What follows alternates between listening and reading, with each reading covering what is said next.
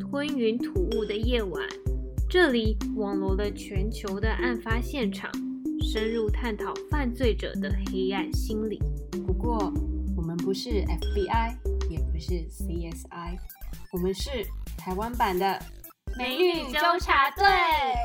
珊珊、丽丽，该是出任务的时候了。各位听众朋友好，欢迎收听《吞云吐雾的夜晚》。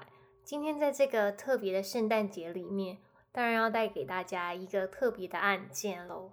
不过在找这个案件的时候，其实还花蛮多时间的。我就想说，在节日的时候，应该会有很多犯罪事件会发生吧？结果出乎我意料之外，非常的少呢。因为我就在 Google 的关键字上面打说“圣诞节犯罪”，然后“圣诞节顿号”。杀人、圣诞节恐怖故事，各种组合都尝试了，但是到最后还是发现并没有太多的结果，我就觉得蛮奇怪的，为什么跟我原本设想的 不太一样？通常我都会觉得说，哦，可能找一个节日的犯罪应该是蛮多案件可以讲的，然后就可以很轻松的就 选一个，但是其实没有，我就有点烦恼。这时候就突然看到有一个连接。然后上面就写说圣诞节杀人事件，我就想说，哎，这个题目非常符合今天的气氛，我就仔细的看一下里面案件的细节，觉得哇塞，相当的精彩，所以就一定要在这个时候跟大家分享一下，因为跟我原本设想的有差嘛，就会想说，哎，为什么在节日的时候？反而没有看到这么多的犯罪事件，我就在想说，我一定要找出这个答案，所以我就上网去找，说到底是什么原因。查了许久之后，终于找到一个可以稍微说服我的答案。摩登天空杂志二零一七年在维文库上面曾经就发表了一篇文章，文章呢就等于是我在黑暗当中的帮我点亮了一盏明灯呐。那标题上面就写说。圣诞老人今夜杀人有没有押韵？蛮厉害的。它的内容大致是这么说的：大家都知道有所谓的人性本恶跟人性本善。那如果我们今天大家都相信了人性本善这件事情，可是我们内心还是有另外一方面是非常想要窥视邪恶的，那是一种渴望。那所以我们在圣诞节期间呢，就会看到美国有很多的恐怖片上映。有没有很奇特？就是我们在这么温馨的节庆里面，竟然会想要看恐怖片呢？那大家就会想说，我去看恐怖片的话，一定是哭着走出来，或者是在看电影的期间，你可能就会被一些他所营造的效果给吓到，然后你就整场都是尖叫声啊。其实呢，在温馨的节庆里面放映恐怖片，带来的不只是惊声尖吓，其实还是有好处的。好处是什么呢？想不想知道？好处呢，就是第一个呢，我们观众看完恐怖电影之后啊，会觉得，诶，我现实生活中好像挺美好的，我就不会抱怨那么多，也会觉得平淡就是幸福。等于说呢，提醒我们要知足的意思。另外一个优点呢，是根据资料显示，在美国的圣诞节的时候呢，通常犯罪率啊和自杀率都会达到下半年的最高点。另外呢，我要再讲一下，加上今年疫情的关系，大家都会讲说，二零二零年好像没有过到的感觉。总是会觉得好像从二零一九年直接过了一个空白的一年，跳到了二零二一年哦。相信大家因为疫情的关系，可能在呃工作上啊，或是学业上啊，都有受到一些困扰。还有我们可能本来想要去旅游都没有办法去了。现在在二零二零年，我们有着平常有的压力嘛，就是我们可能要照顾小孩，或者是我们要上课啊，然后上班的这些压力，然后另外又再加。上这个疫情的关系，导致说我们可能也不能去玩啊，或是有一些抒发的管道，这个压力累积真的是非常非常大。所以呢，这个恐怖电影有另外一个优点，我们去看的时候，其实有经过情绪的抒发之后，我们的心态会比较好，等于是把你这一整年所累积的压力给抒发掉。当我们在看恐怖电影的时候，我们就。会觉得好恐怖哦，或是觉得怎么会这么可怕？但是其实这是有一个抒发情绪的管道，因为到最后它一定会有一个爆点，让你叫出来，或是让你 抓着旁边的人的手的感觉。你边看戏，你就会边对着角色享受东喉里啦，不想管这一切了。我觉得看电影也是一种可以逃避现实生活的一种方式吧。当我们把自己投射在角色当中的时候，我们就好像进入到那个角色的时区当中，活了那两个小时吧。但我觉得那两个小时对我们一般人来讲是非常重要的事情，因为。我们平常可能二十四小时都要面对压力，甚至啊，我们在做梦的时候也会梦到我们日常生活当中常见的，我我可能有事情还没做完，然后梦中的时候就会梦到，哎，我未完成的事情，那压力可多大啊？就是你连睡觉都没有办法休息，可能都是浅眠，然后睡到一半的时候，有一台车过去的那个车的声音就足以把把你给吵醒，所以觉得现代人是蛮辛苦的。这边要讨论一件从以前到现在都一直在讨论的事情啊。我在网络上面查说，圣诞节的犯罪事件之所以没有这么多，那是不是恐怖电影有一些功劳？会不会我们观众把一些负面情绪丢给电影的时候，甚至是有一些罪犯他本来想要犯罪了，但是他因为看了恐怖电影，把这个情绪给抒发掉之后，就降低了他在现实生活当中想要犯罪的欲望呢？我就在思考这件事情。当然呢，我思考当中还是要有一些佐证嘛，我就上网。又查了一些资料，分享给大家听。这个研究来自于两个美国经济学家的分析，他们就分析啊，过去的十年，因为这个是二零一七的文章，所以就是二零零七年到二零一七年的这个期间呢，平均每一百万人观看暴力电影，美国全国暴力犯罪案件就下降了百分之一点二。这个数据呢就这样呈现出来，是不是看不懂？必须呢有专业的解释。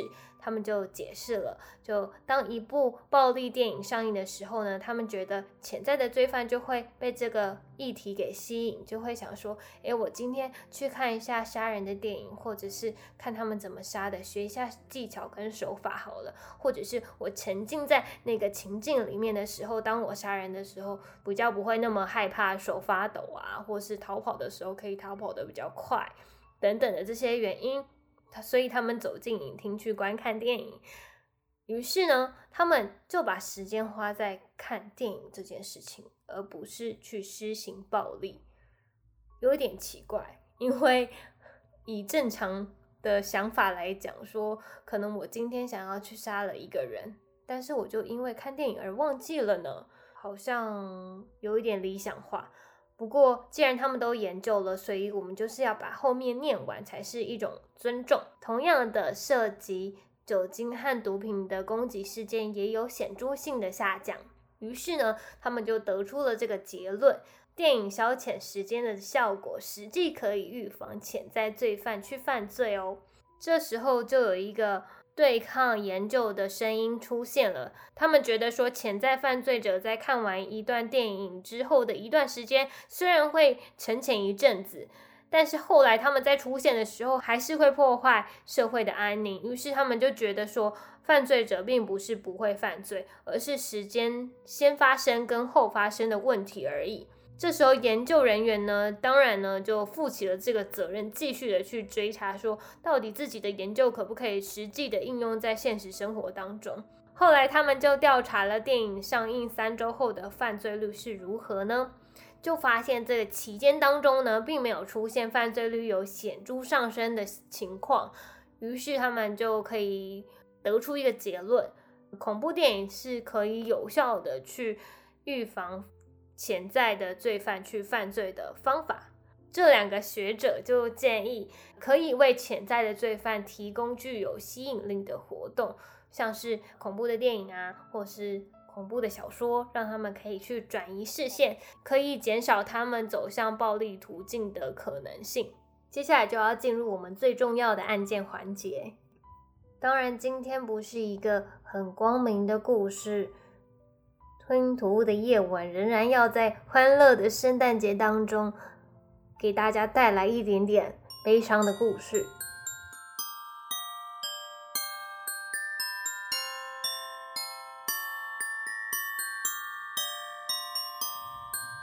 圣诞节的期间我们到处都可以看到闪亮亮的圣诞灯饰漫步在七彩的灯光底下即使身边是没有人陪伴的，我们还是可以感受到被一股温暖的气氛给包围住。这时候走啊走啊，终于回到家，打开了家门，就看见有一棵闪闪发光的圣诞树伫立在眼前。那这时候呢，心中更是会涌出一股暖意。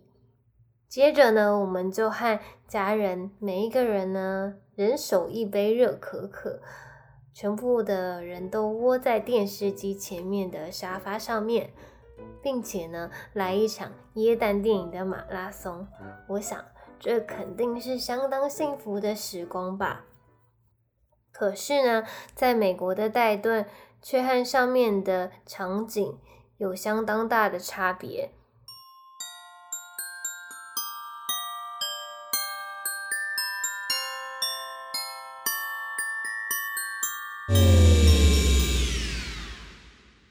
在一九九二年十二月二十四号到十二月二十六号，有六个人被杀害，两个人受伤了。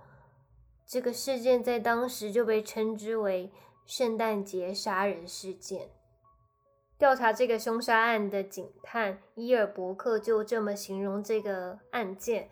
他说呢，即便从今天的眼光来看，这个事件还是令人感到非常的法指与险恶，所以大家永远都不会忘记曾经有这么可怕的事情发生过。接下来就要进入到案件细节。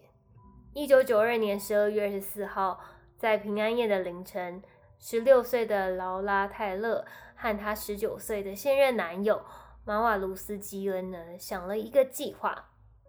他们决定呢，要去抢劫一名会嫖妓的男人。于是呢，泰勒就拿起电话拨给了三十四岁的约瑟夫·威尔克森。泰勒就跟威尔克森说，在这个平安夜的夜里。我们两个可以发生一些特别的事情。威尔克森当然就很聪明的听懂了泰勒要表明是什么意思，就很开心啊，想说晚上终于可以来欢愉一场了。不过这对情侣也是蛮机灵的，他们觉得两个人好像有点没有办法去制服这个男生，于是要让计划可以更顺利的进行，这对情侣呢就找了刚从监狱。出来的二十岁希瑟尼科马修斯这个女生呢，来当他们计划的助手，希望这个事件可以更顺利的进行。根据警方当时的案件记录，三十四岁的威尔克森当时的死法是被电线绑在卧室的床头板上面。这三个人呢，也在威尔克森的房子里面翻找一些贵重的物品，把他那些东西都给拿走了。同时呢，警方也发现，在威尔克森的胸口上面有一个弹孔，这个弹孔是零点三二口径的枪支所射出来的子弹。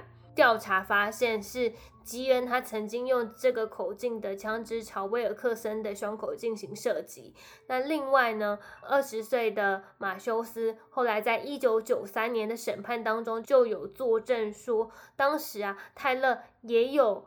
用零点二五口径的枪支对准威尔克森的头部，对他进行第二次的枪杀，有一点像，嗯，第一次可能射中他的胸口，觉得他好像还没有死，所以他决定又再开第二枪，再次的确认他已经死亡。这三个人呢，就偷走威尔克斯的汽车，那这台汽车呢，也就成为他们寻找第二位受害者最后的一个交通工具。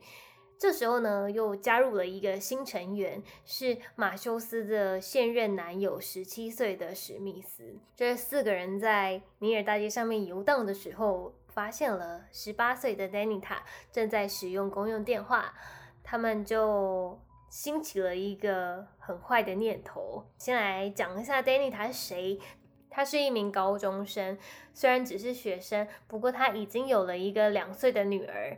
经过后续的警方调查，就发现这四个人之所以会看上 Danita，是因为他们非常想要 Danita 脚上的那一双 Fila 网球鞋，所以就对他进行残忍的杀害。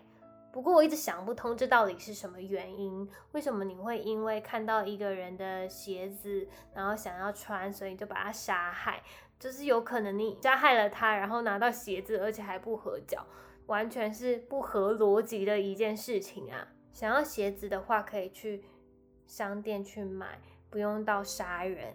虽然我这样轻描淡写的讲了这件事情，好像是要呛这四个人，不过我想要带给大家的是一些些线索。大家可以想说，他们这四个人去杀了这个女生的原因很不合逻辑，但是这不合逻辑的背后是什么呢？有没有可能是他们杀人的动机并不是因为钱，或是不是因为那双球鞋？这边丢给大家一个疑问去思考。后来，警方就在电话亭外面发现了 Danita 的尸体。走近仔细看之后，发现 Danita 的身体被开了五枪，非常的残忍。为什么会对一个陌生人开五枪呢？又不是有什么深仇大恨，因为开五枪的关系，所以人行道上面都是充满鲜血的。警方在勘察现场的时候，就发现有。跟昨天一样，零点二五口径的铝制子弹壳，幸好啊有这个子弹壳的关系，所以才有助于调查人员可以排除一些像是随机的杀人事件或者是个案的机会给排除掉。于是呢，这个警方呢非常机灵，就把昨天平安夜发生的枪杀案跟今天圣诞节发生的枪杀案给连接在一起。这一群人呢，做完很可怕的事情之后，又回到了威尔克森家里过夜。怎么敢回去呢？那个威尔克森还躺在床上，恶狠狠地盯着他们看。他们竟然敢亲门打吼的再次回到他的家里过夜。我刚刚有说，他们杀人的动机似乎不是因为一些世俗的东西。比较像是我们在现实生活当中，有些人会追求钱财的多寡，有些人会追求名利，有些人会追求我一定要得到很好的名声，比较像是这一方面抽象的追求。当他们杀人的这件事情变成一个无法被填满的欲望黑洞的时候，这四个人接着会做什么样的事情呢？也就是他们想要再追捕另外一位受害者。这个受害者其实就跟他们有一些相关性了。这一位受害者是马修的前男友杰弗里·莱特。根据警方的说法。史密斯呢，他就射了四发子弹到赖特的腿上，幸好呢，他跑得很快，就赶快的逃到邻居家，所以他的生命可以保存下来。侦查的警探伯克也有说到，威尔克森的惨案其实就为这个团体提供了行动的基础，也就是那台车啊。这个警探就说了，其实他们这一群人本来可以在杀了威尔克森之后就停止这个杀人的计划，但是呢，因为他们可能看到了那台车，兴起了呃内心的黑暗欲望，有了那个动念之后呢，这个黑暗的东西像是一发就不可收拾的，一直在延续下去，甚至杀害。一命又一命之后，更是更兴奋的想要杀害更多的人呢。这时候就让我呃联想到一个精神疾病的问题，但是我后面要讲的内容会有一点敏感，所以如果你现在有一些不好的想法，或者是你不想要在圣诞节当中听到一些负面的思考的话，可以跳过这一分钟。然后再继续的听，因为我怕有一些人听了这个内容会有点不舒服。那后面就是想要讲说，我觉得可以连接到忧郁症患者，当他们想要做自杀的这件事情的时候，必定要有一些诱因。这个诱因会是什么呢？可能是美工刀，或是他们身在高楼层。那这其实呢，就非常的容易让他们直接进入到另外一个世界。当他们有大量负面的想法的时候，加上这些诱因，就会很容易让他们导致说真的去做这样的行为。但这个行为很可能是因为一时的情绪过不去，或者是一时的负面思考导致说自己做出这样的行为，到后面的时候是没有办法回头的嘛。所以我觉得这个案件当中的车子啊，可以这样子联想跟形容吧，就有一点像忧郁症患者他们身旁旁边的那个美工刀一样。当然，我们要去解决问题，要回到最根本的源头，也就是为什么他们会想要杀人，还有为什么他们会想要自杀，为什么他们会有这些负面的想法。当我们解决这些源头之后，后续就不会有这些问题。不过，在还没有办法用这么长的时间去解决源头的问题的时候，我们是不是可以先拿掉诱因？以这个案子来说，我们就先拿掉这台车嘛。然后，呃，以忧郁症患者来说，就是不要让他们的身边有任何危险的锐利的东西，或者是也不要让他们一个人待在高楼层，因为。对他们而言都是非常危险的，很容易在他们内在充满大量负面的想法的时候，就会被这个诱因给诱惑到，然后就做出了脑海当中那些负面思考的行为。接下来，我们就继续讲述我们的案件。在圣诞节那一天，十六岁的泰勒就欺骗了他前男友十九岁的马多克斯。他们两个就约出来，想说要谈谈心。两个人就待在马多克斯的车子里面。基恩跟史密斯和马修斯三个人呢，就开着车紧跟着在马多克斯的车后。后来马多克斯就觉得很奇怪啊，为什么一边开看着后照镜后面又有一台车跟着呢？于是就心生怀疑的。一直问泰勒说：“你知道后面那台车为什么要一直跟着我们吗？”那泰勒当然是不会跟他据实以报啊，就继续的欺骗他。但到后来呢，实在是瞒不住了，泰勒就拿起了他常有的枪支，直接就朝他前男友的太阳穴给开枪。后来泰勒就开了车门，在本顿大道上直接了逃脱了。那。马多克斯呢，就是因为头部受到了严重的枪杀，在后来就被宣布已经死亡。接着讲到最后一天，十二月二十六号，一名有三岁女儿的妈妈亚伯拉罕，她是在一间杂货店里面工作。当天呢，泰勒呢就假装进来要买东西，但其实他心里有更大的意图要去执行。几分钟之后呢，史密斯和吉恩就走进了杂货店。那基恩就马上向亚伯拉罕开了两次的枪。警方在后续哦发现枪的子弹也类似于 Danny 他他尸体上面的那个子弹是一模一样的。后来呢，这个史密斯跟基恩又在商店里面乱开枪，于是有一个民众呢，他的手和腹部都有中枪，还好就没有什么大碍，有继续的活下去，所以他才可以在后续的。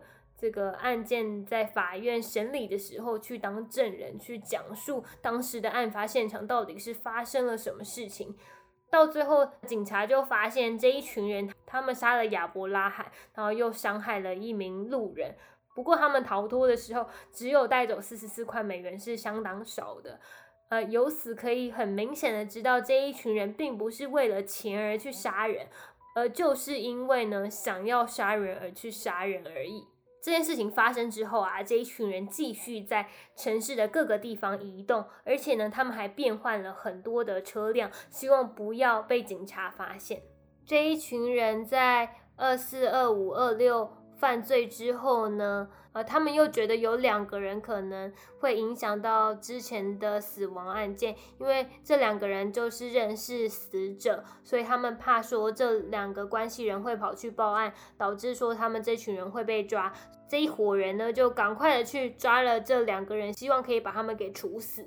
这两个人是谁呢？第一个是十六岁的科特里尔，第二个是十八岁的马文华盛顿，非常随的，就是。史密斯跟基恩呢，就跑去找了这两位，就说：“哎，我们买了一些啤酒啊、葡萄酒以及吃的东西，我们可以去庆祝一些事情。”哎，这两个人就不疑有他，就跟着上车了，就一起去想说要开心一下。结果后来就被拉进了里奇利大道的一个碎石场当中。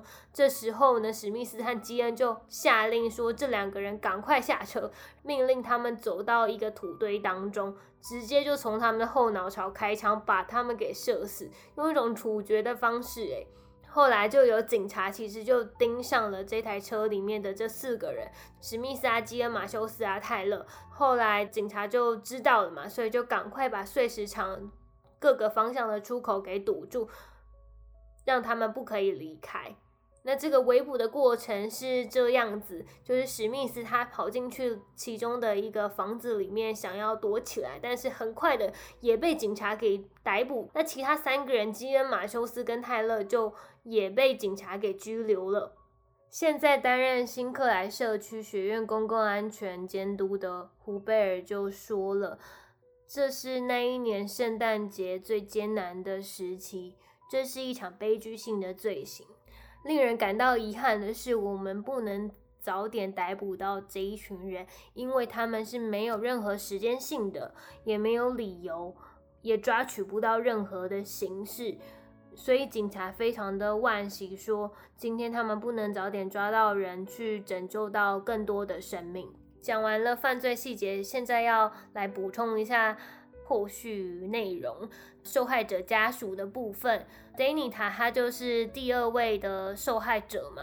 刚有说她是一个两岁小孩的妈妈，那这个两岁的孩子呢，现在是交由给她妹妹照顾。虽然呢，这个妹妹没有现场直击到她姐姐被枪杀的那个情况，但是当时啊，警察有打电话给她说，哎，叫她来到现场去看一下，呃，确认是不是她的姐姐啊，是不是她本人了。然后她来到现场的时候，就发现她姐姐死状相当凄惨，就是身中五枪。躺在人行道的血泊当中哦，这位妹妹心中就是没有办法接受，觉得说，哎，姐姐怎么会出去打个电话，然后就变成这个样子？所以当时在那个场景是很可怕的，直接烙印在这个妹妹的心中，始终是挥之不去啊。当大家正在欢庆圣诞节的时候，他其实是不敢过这个节的。他就觉得说，我一定要把这个节过得很像平常日一样，我不能觉得这是一个节日。因为每当大家在讲 Merry Christmas 的时候，他总是会想起他姐姐那个非常可怜的场景，其实对他的生活也造成蛮大的影响，因为他就会不停的去。责怪自己说说，呃，为什么我不可以把姐姐救出那个场景啊？等等，等于是呃心中受到很大的创伤啊。不过我觉得 Danny 他的妹妹非常的有力量，因为呢，她现在是蒙哥马利受害者见证组织的倡导者。他就是说，他透过呢用帮助别人的方式去对抗。这个圣诞假期带给他的负面的记忆泛滥。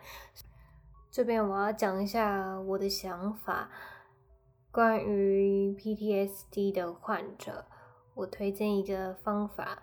但是在讲这个方法之前呢，我要先来一个小提醒。我这个方法就是，你们可以试着去电影院当中看关于你们自己创伤的电影。这时候啊，这个。你就会觉得这个角色好像在跟你经历同样的创伤，但是这个角色又不是你自己，所以这个实际就是一个很好训练分清楚所谓的主体跟客体的时刻。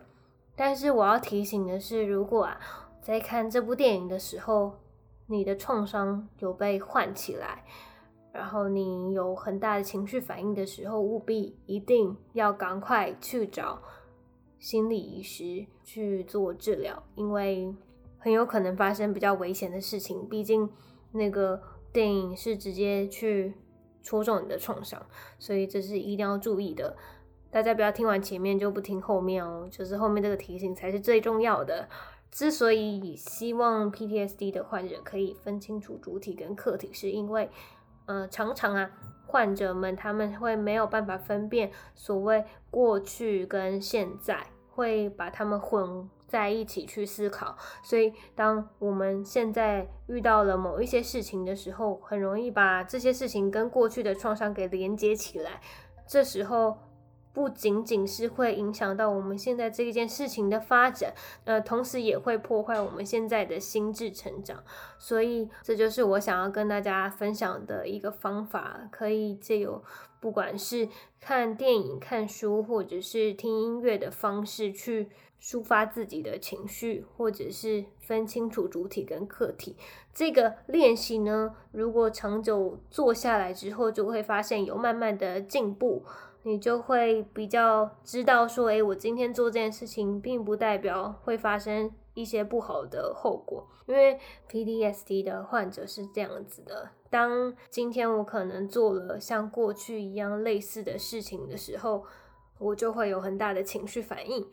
那这个情绪反应会影响到不只是我自己，也会影响到别人。那可能。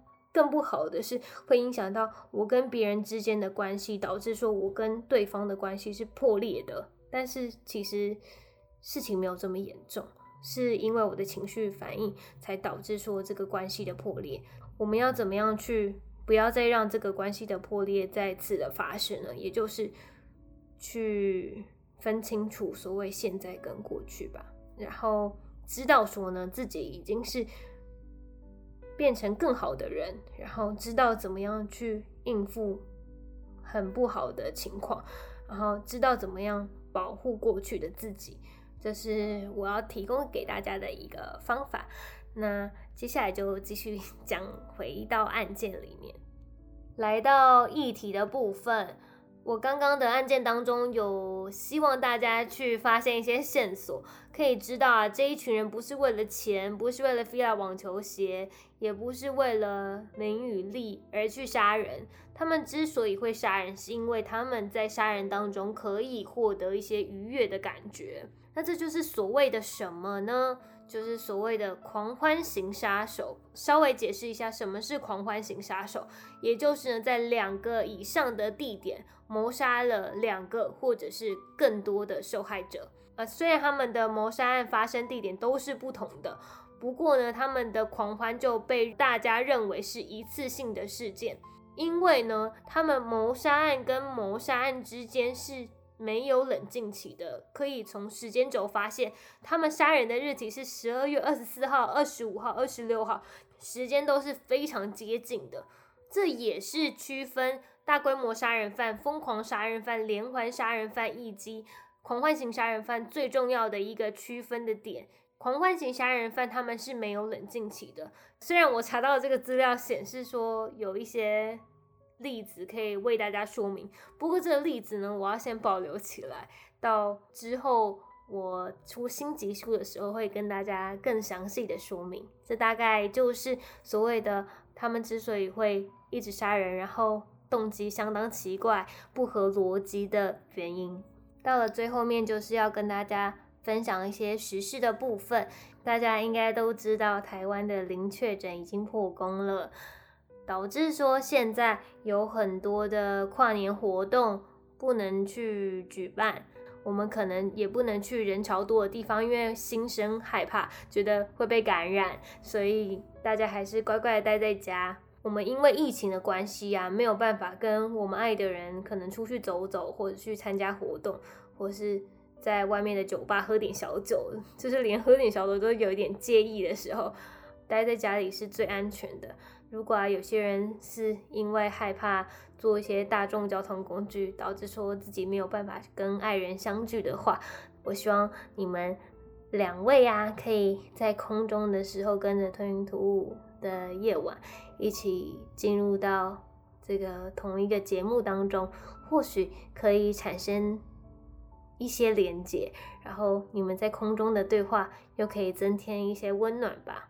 我觉得我节目的定位大概就有点像前面我所说的恐怖电影一样，在圣诞节当中带给大家一些恐怖的元素。那我当然不是 要让大家去做一些坏事还是什么，我就希望大家如果有一些负面的情绪或者是负面的思考的话，可以投射到我的节目当中。抒发完毕之后。当你回归到现实生活当中的时候，你可以用爱与包容去对待你身边的人。意思就是说，我很希望队员听完节目之后，回到你爱的人的身边的时候，都要好好的对待他们，要做一个相当善良的人。最后就是要祝大家圣诞节快乐！希望我今天的圣诞特辑你们会喜欢。我的节目会持续的做下去。队员们，记得在二零二一年的时候继续的跟我相见。记得，虽然你们把负面情绪给我，在 Apple Podcast，拜托不要把负面情绪给我，就是帮我留五颗星，然后有什么建议或是你喜欢哪一个部分，都可以留言给我。然后你也可以在 Instagram 上面私信我，或者是跟我聊天，我都很欢迎你们。然后跟我聊天，我就会回复你。一些你意想不到的答案哦。那我们这一集就到这边结束，下一集我们再相会啦。